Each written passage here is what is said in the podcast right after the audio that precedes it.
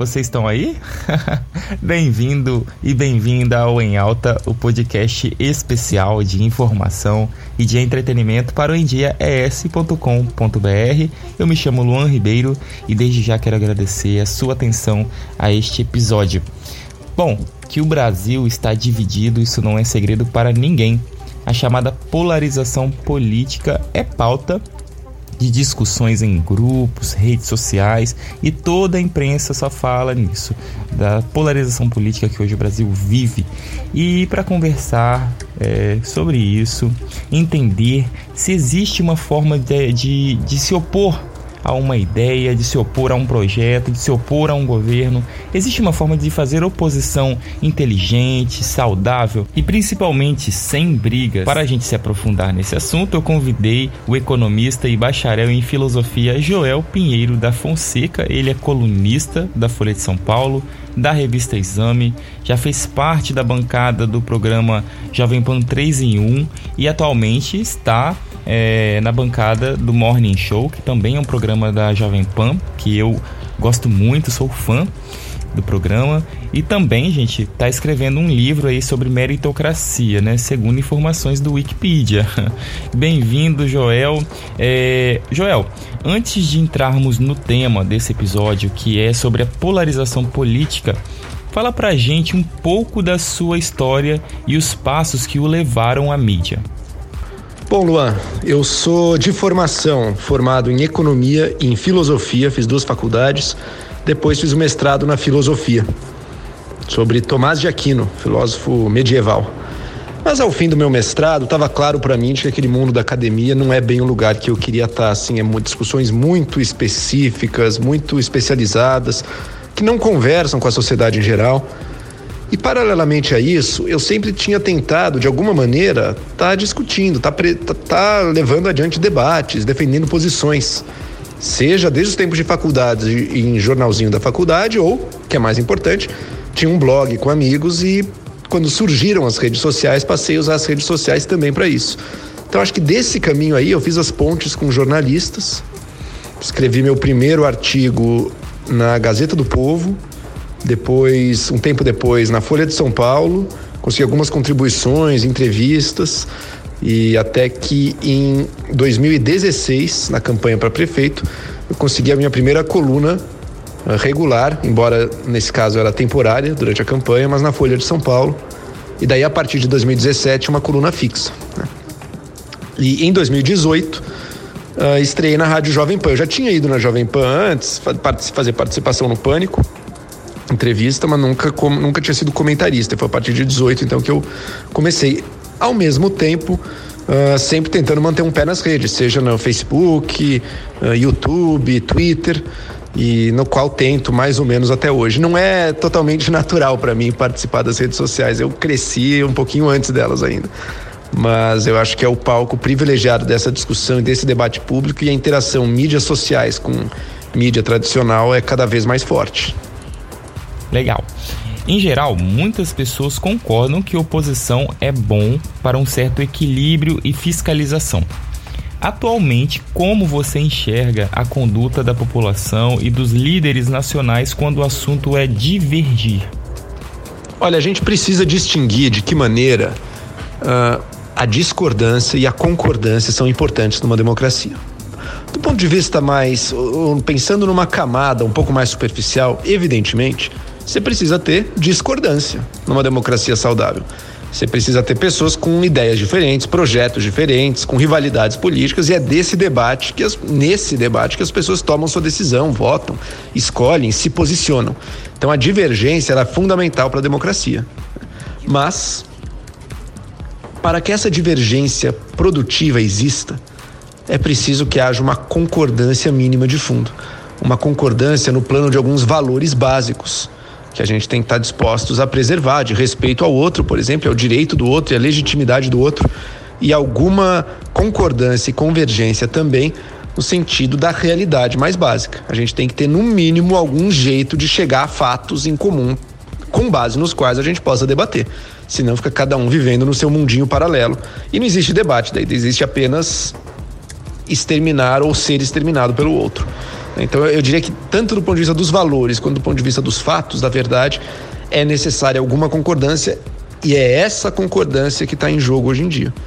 Com as pessoas se odiando cada vez mais e vivendo, sim, em mundos totalmente paralelos nos quais o fato de um é, o, é a falsidade do outro. Né?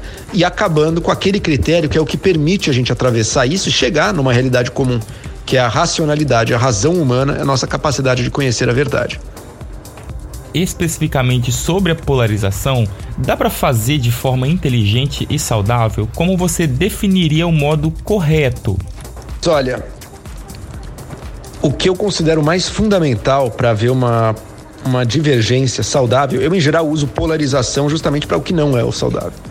Mas então a divergência saudável e produtiva é o seguinte: é fazer o exercício constante de lembrar que a pessoa que está do outro lado, que está contra mim, ela é tão boa e tão legítima quanto eu no debate público.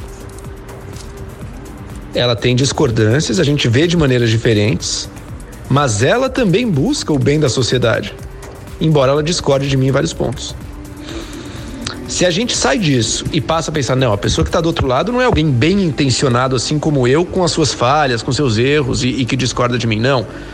Quem está do outro lado é algo fundamentalmente diferente. É uma pessoa fundamentalmente má, que quer destruir a sociedade, que quer dominar a sociedade. Se eu trato assim o meu interlocutor, então acabou qualquer chance de uma divergência construtiva e produtiva. Tá? Eu não vejo problema em enxergar essas más intenções em lideranças, às vezes, e vai ter lideranças melhores ou piores. O meu problema é quando essa atribuição de más intenções chega à pessoa normal do outro lado, não ao Lula, ou ao Bolsonaro ou qualquer outro político, mas as pessoas que votam e que acreditam neles. Não, essas pessoas são safadas, malditas, genocidas, fascistas, comunistas e, e são o câncer do país. Quando chega nisso, temos um enorme problema. Por quê? Porque se eu acredito, além um motivo adicional, né? Porque se eu acredito que o outro lado é imoral, que ele está disposto a fazer de tudo para ganhar, então eu também me permito fazer de tudo e agir daquelas maneiras. E daí a gente está num ciclo vicioso de destruição da sociedade. Ô Joel, eu vou te fazer uma pergunta que aparentemente é boba, mas vou fazer assim mesmo. É, eu penso que é impossível não existir polarização no mundo, né? Ou você pensa que é possível sim que um dia é, todos concordem com tudo ou quase tudo? Você está correto. É impossível não existir divergência no mundo. As pessoas sempre vão divergir. Sabe por quê? Primeiro, porque nossas mentes podem chegar a conclusões diferentes às vezes. Mas outro e mais importante: o ser humano busca o poder. Então sempre tem grupos que têm mais poder e outros têm menos. E esses que têm menos vão querer ter mais e quem tem mais vai querer manter o que tem. Dado isso, sempre vai haver divergência e sempre vai haver disputa pelo poder dentro de qualquer sociedade. E a sociedade é algo dinâmico, você nunca chega no equilíbrio final que nada muda. A coisa está sempre se alterando, os equilíbrios estão sempre mudando. Então, sim, sempre vai haver divergência, mesmo divergências que às vezes a gente acha que são intelectuais, científicas, quase sempre elas têm no fundo um elemento político, ou seja, um elemento de disputa pelo poder. É porque uma afirmação interessa mais a um lado e outra interessa mais ao outro. Tá? Isso sempre vai existir, não precisamos ter medo disso. Um ditador muito totalitário pode conseguir sufocar por algum tempo divergências. É o que grandes ditadores fizeram na história. Mas mesmo isso é temporário. A coisa logo volta.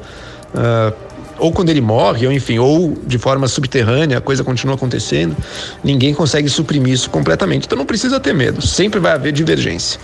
O que não precisa haver é essa polarização que a gente vive cada vez mais e que é uma parte da sociedade literalmente odiando a outra e disposta a fazer de tudo para calar a boca ou até exterminar o outro lado. Vamos falar do Morning Show, o programa da PAN, que você faz parte da bancada.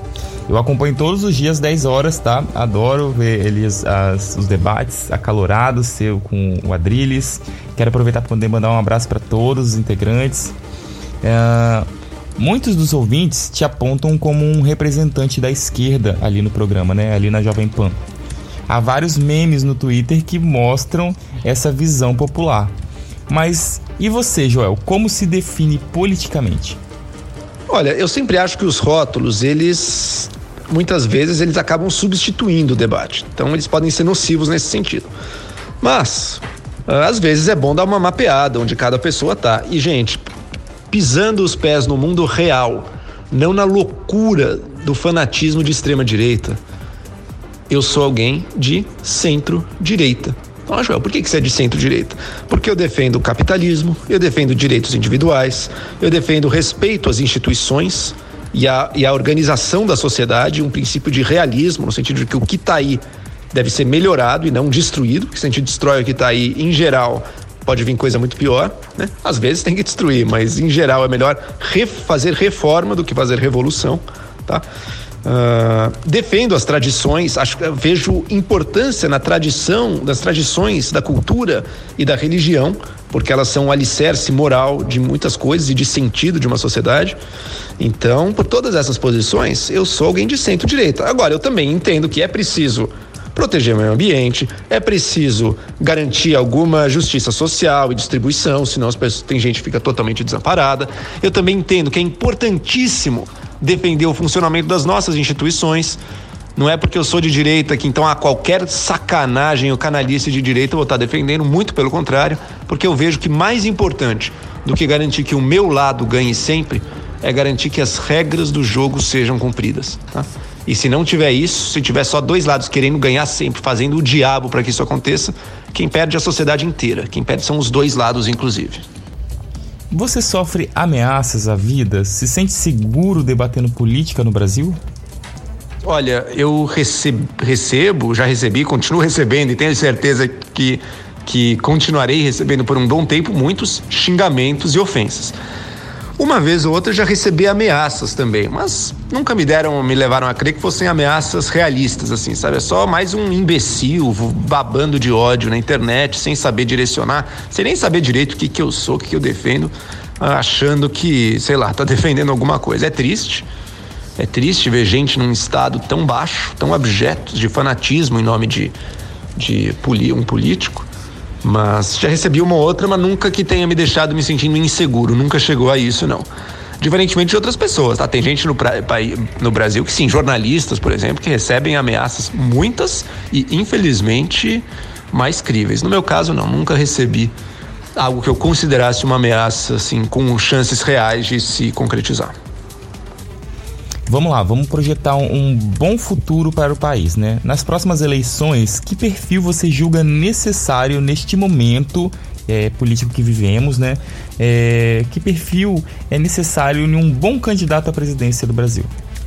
Neste momento, eu acho necessário um candidato que consiga falar com aquilo que une o Brasil, com um sentimento comum de nacionalidade, que possa, portanto, falar além para um público maior do que os dois lados polarizados e que saiba que é, o Brasil tem muitos e profundos problemas, nossa política é cheia de problemas, mas que você vai resolver esses problemas fazendo política e não tentando negar a existência dela, não sonhando que um, um grande gesto mágico ou de autoimposição que você vai superar essas dificuldades, né? Porque é fácil eleger alguém que fala muito, promete mundos e fundos, vai mudar tudo, vai revolucionar, mas você não sabe fazer, você não tem experiência. Chega lá e faz o quê? Não faz nada, não muda nada. Grita muito, faz sucesso nas redes sociais, trending topics, hashtag bombando, muitos likes, mas não resolve, não muda as situações e os problemas reais desse país. Então, acho que é isso. Eu valorizo muito competência, experiência, seriedade e foco em prioridades. Quais são as prioridades? Eu acredito que tem uma prioridade econômica que é inescapável, a gente vai ter que dar um jeito nessas contas públicas. O governo que está aí, o Bolsonaro disse que ia fazer, até agora não fez. Uh, e também outros focos. Educação do Brasil, bom, são focos que não são de hoje, né, gente? Educação, uh, meio ambiente, saneamento básico, enfim, todas as questões que a gente sabe. E trago uma coisa também que eu acho que vai ser importante, que foi abandonada, que era a única coisa que estava funcionando no Brasil nos últimos anos. De 2014 para cá, tanta coisa ia mal no país, né? Mas uma coisa melhorou, que era o combate à corrupção. A gente teve a Lava Jato, a gente teve outras operações, a gente teve, a gente viu a prisão de empreiteiros, de grandes empresários, de políticos, de banqueiro, sabe? Foi um momento em que deu para acreditar que a gente estivesse tendo um progresso aí. Neste momento, tudo isso foi esquecido e perdido, mas eu acho que tem que ser resgatado e seria um valor, o combate à corrupção, um valor que eu veria. E por que, que é importante, né? Porque corrupção é o único mal, é o grande mal do Brasil, é tudo que acaba o dinheiro do, do governo é por causa de corrupção? Não, não é. Mas a corrupção e a velha, a forma antiga, fisiológica de se fazer política no Brasil, ela rouba muito tempo e muitas oportunidades nossas. Então eu gostaria de ver uma melhora ética generalizada na nossa política. Isso passa, sim, por votar melhor, mas passa também por reabilitar esses mecanismos aí que diminuíram um pouquinho a impunidade do crime de colarinho branco. Próxima pergunta aqui é: ainda pensando em futuro, podemos esperar por Joel no Congresso? Cara, não, viu? Eu já pensei muito em entrar para a política, sim. Eu acho que eu não vejo, para mim não tem estigma nenhum, eu não vejo nada de errado na pessoa que entra para a política. Uh, mas eu sempre concluí que não, não tem a ver com o que eu quero para mim, com o que eu busco, que é ter uma vida uh, com total liberdade intelectual. Eu escrevo, eu faço vídeos, eu dou entrevista, eu estou escrevendo um livro e eu quero ter liberdade para falar o que eu penso. O político, ele nunca tem a liberdade total para falar o que ele pensa. Por quê? Porque ele tem que pensar no sucesso político dele. Ah, não posso falar isso aqui porque vai me pegar mal com um grupo que eu não quero que brigue comigo, não sei o quê, não sei o quê. E isso limita muito o que ele pode dizer. Ele é parte do jogo, ele precisa de voto, ele não vai poder é, simplesmente falar o que sente a cada momento e o que pensa e tudo. Eu, como eu quero muito cultivar essa liberdade, pelo menos por enquanto, não tenho nenhum projeto. Posso mudar no futuro, como eu já falei. Ah, eu não vejo nada de errado em entrar para a política, mas neste momento não está nos meus planos, não. E estamos chegando aos momentos finais do podcast. É, Joel, assim, para os ouvintes capixabas, qual a mensagem final você deixa como reflexão para gente? Olha, como reflexão final, pensando nessa disputa política que preenche nossos dias, né? Estamos há um ano e meio de eleições, um pouquinho menos, mas tem tempo ainda, mas parece que a gente só fala nisso, né? E eu queria deixar a seguinte mensagem: tem muita gente muito interessada em empurrar o Brasil para essa polarização autodestrutiva. Tanto no lado do Lula e do PT, quanto do lado do Bolsonaro, o que mais interessa a eles é isso. Eu todos os dias estou discutindo com um bolsonarista na Rádio Jovem Pan e para ele falar de terceira via já é um horror, assim, ele não, não pode existir de jeito nenhum. É só Lula e Bolsonaro. Isso é o que os dois lados querem, porque eles sabem que a maior chance deles é justo um contra o outro, porque ah, a rejeição é, desses dois lados é a maior também. Se qualquer um dos dois for contra um nome um pouco mais moderado, um pouco mais agregador, vai ficar muito difícil para eles. Então a minha mensagem é essa: não aceitem esse falso dilema. A gente merece, o Brasil merece muito mais e muito melhor do que Lula ou Bolsonaro. E você, cada um de vocês pode até ter uma preferência entre esses dois, eu nem julgo qual a sua preferência entre os dois. Agora, o que eu gostaria de combinar é o seguinte: vamos tentar, vamos dar o nosso melhor, vamos lutar para que não tenhamos que fazer essa escolha. Vamos votar no primeiro turno em alguém melhor do que os dois. Vamos fazer esse compromisso com o futuro do nosso país. Esse é o desafio e o convite que eu deixo aí para todos.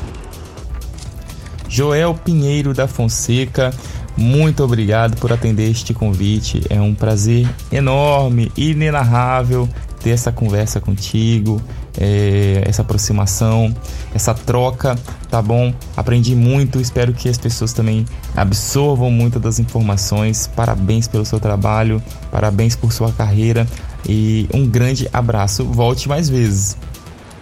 Luan, muito obrigado por essa conversa. É um prazer para mim sempre participar desse tipo de discussão, porque esse é o mundo que a gente vive, o mundo das redes sociais. Ele transformou cada um de nós, esteja ou não na mídia, num formador de opinião, em alguém que cuja opinião pode ser ouvida, que pode se expressar escrevendo, gravando, filmando. E, e esse debate, portanto, está participando aí dos lares, das casas, das vidas de cada um de nós. Né? É muito rico isso, ter as pessoas mais engajadas nos rumos do país. Só que esse engajamento tem que se dar, e é essa tecla que eu sempre bato, com inteligência e com responsabilidade. Senão, a gente só empurraria o nosso país para o buraco. Eu acredito que a gente vai evitar o buraco e que podemos melhorar, mas a gente está numa dura curva de aprendizado. Porque a tendência mais fácil para cada um de nós é radicalizar e, e, e cair nessa polarização que é ruim para todos. Bom, espero que tenham gostado. Meu nome é Joel Pinheiro. Me sigam nas redes sociais, eu tenho Twitter e tenho Instagram, eu sou Joel Pinheiro85 e também no meu canal de YouTube, Joel Pinheiro. Me sigam lá, vídeos discutindo aí temas, seja atuais ou atemporais, todas as semanas. É isso. Muito obrigado e um grande abraço. Pessoal, é isso. Episódio super inteligente. Tem vários outros também com temas ótimos de sexualidade, comportamento, é, mercado, tá bom? Política. É, bom ouvir, tá lá no Instagram em dia ES. No meu também, o arroba o Luan Ribeiro, vocês têm um botãozinho com o resumo lá dos podcasts, né? Dos episódios. Então, tanto faz, indo no meu ou indo lá no do site, em DIS, vocês vão ter acesso aos outros episódios, não deixem de ouvir. Tenho certeza que um ou vários irão agradar vocês. Um beijo, até a próxima.